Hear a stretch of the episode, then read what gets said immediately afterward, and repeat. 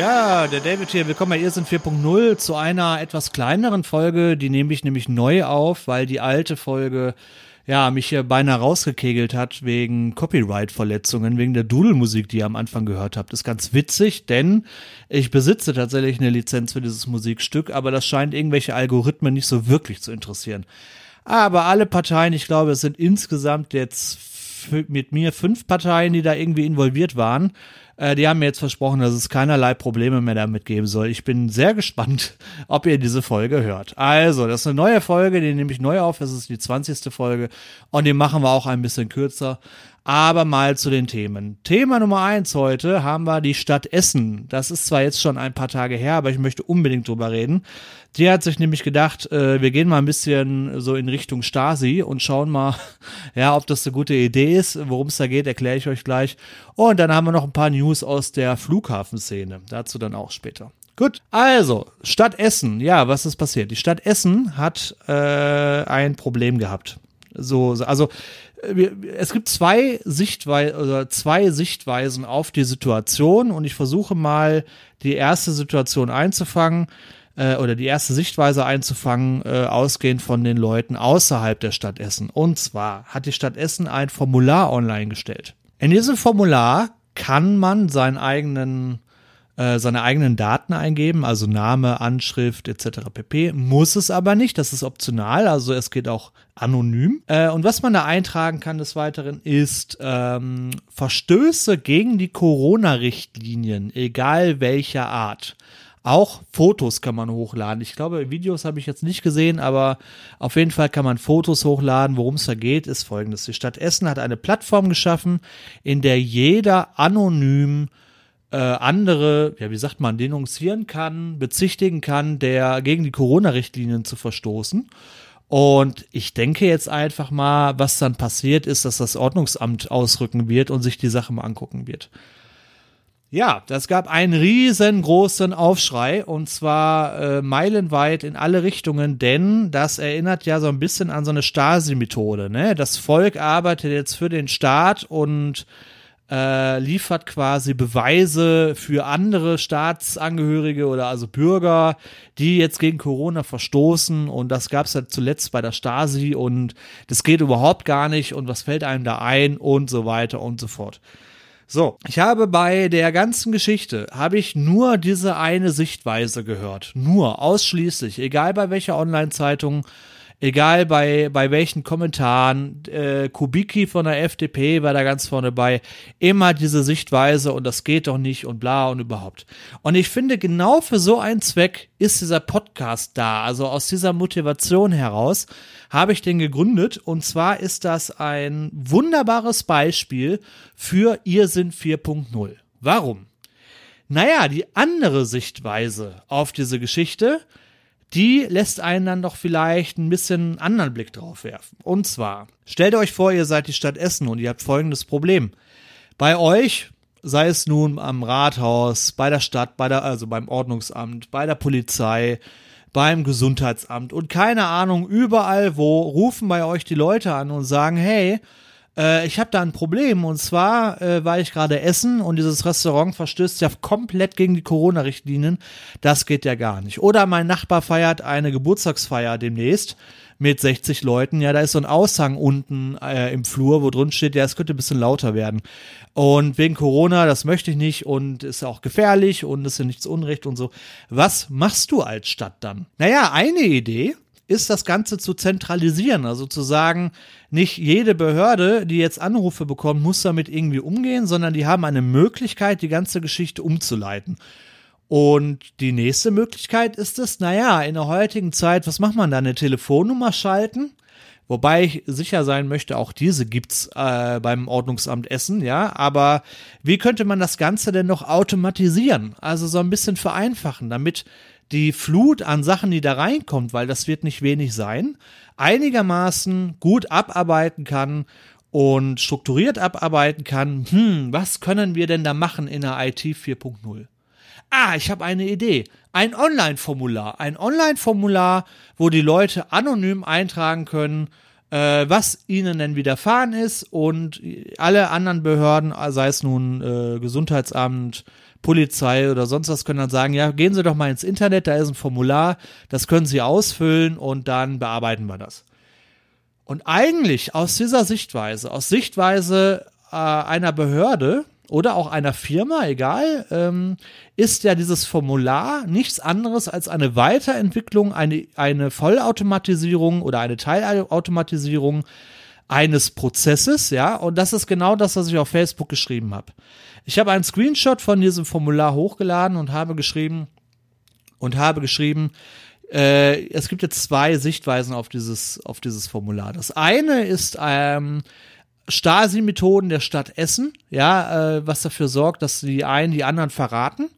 Und die anderen sehen daraus die konsequente Automatisierung eines sonst völlig analogen Prozesses. Ja, und jetzt ist folgendes Problem. Die Motivation der Stadt Essen, die würde ich jetzt mal ganz vorsichtig gar nicht äh, negativ einschätzen. Ich kann mir nicht vorstellen, dass die Stadt Essen sich gesagt hat, ach komm, machen wir mal einen auf Stasi, ja, jetzt äh, wird zurückgeschlagen und jetzt wird denunziert und jetzt wird an die Wand gestellt, sondern die Sichtweise der Stadt Essen wird ja gewesen sein, äh, Leute, lasst das einfach mal vereinfachen, damit wir da überhaupt dem Ganzen Herr werden, damit wir das Ganze strukturiert abarbeiten können. Aber rechtfertigt das das Ergebnis? Das ist jetzt tatsächlich das Problem. Denn viele haben mich dann angesprochen auf diesen Facebook-Post und fanden den unter aller Sau, weil ich das Ganze ja entschuldigen würde. Äh, das möchte ich gar nicht, aber ich möchte mit euch genau darüber reden.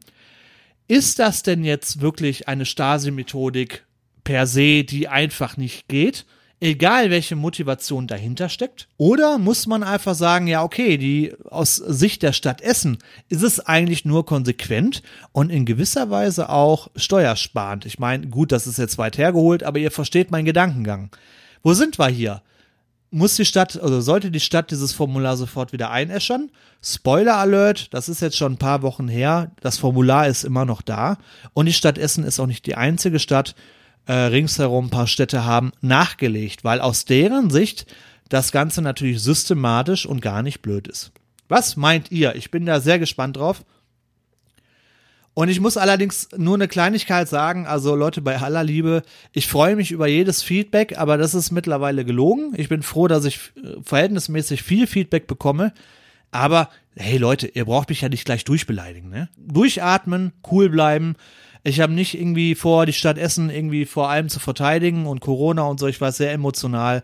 Aber ich glaube, Leute, ich bin nicht der Feind. Sucht euch nicht den Falschen aus. Ich möchte ja nur mit euch reden, oder? So viel dazu. Also, ja, das, das ist für mich das wunderbare Beispiel für Ihr sind 4.0 ein Prozess, der aus einer ja, natürlichen Herangehensweise aus einem Meeting hervorgeht und endet dann in eine ja, Stasi-Methode. Finde ich super interessant, muss ich sagen, finde ich ganz toll, in Anführungszeichen.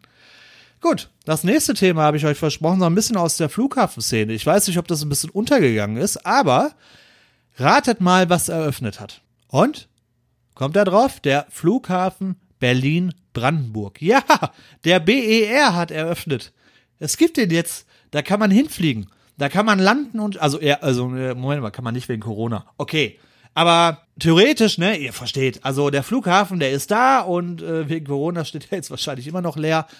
Aber ja, den Flughafen gibt es jetzt tatsächlich. Er ist da. Er ist offiziell doppelt so teuer geworden wie vorher veranschlagt.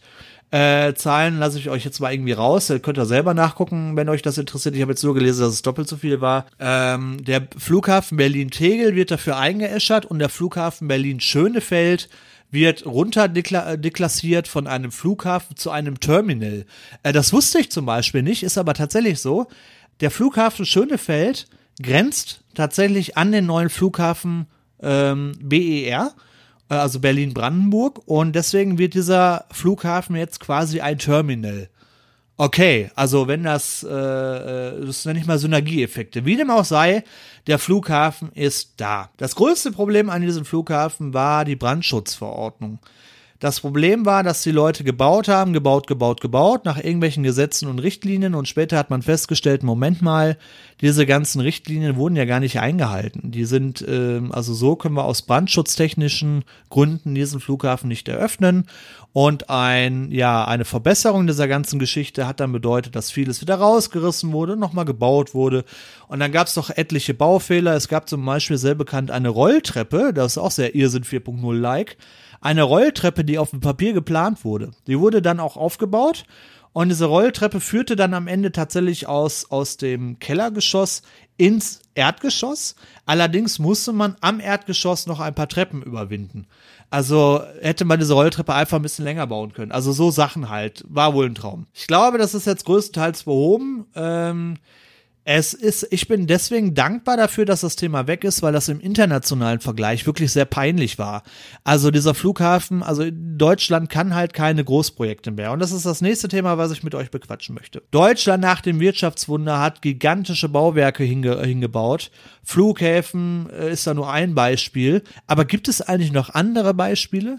Kann Deutschland Großbauprojekte oder sollten wir das lieber lassen? Anderes schönes Beispiel ist ja auch Stuttgart 21. Stuttgart 21 ist ja zweigeteilt. Es gibt einmal den Bahnhof und es gibt einmal die, Schnell, die Schnellbaustrecke, Schnellbahnstrecke. Ihr wisst schon, diese Hochgeschwindigkeitsstrecke zwischen Stuttgart und Ulm.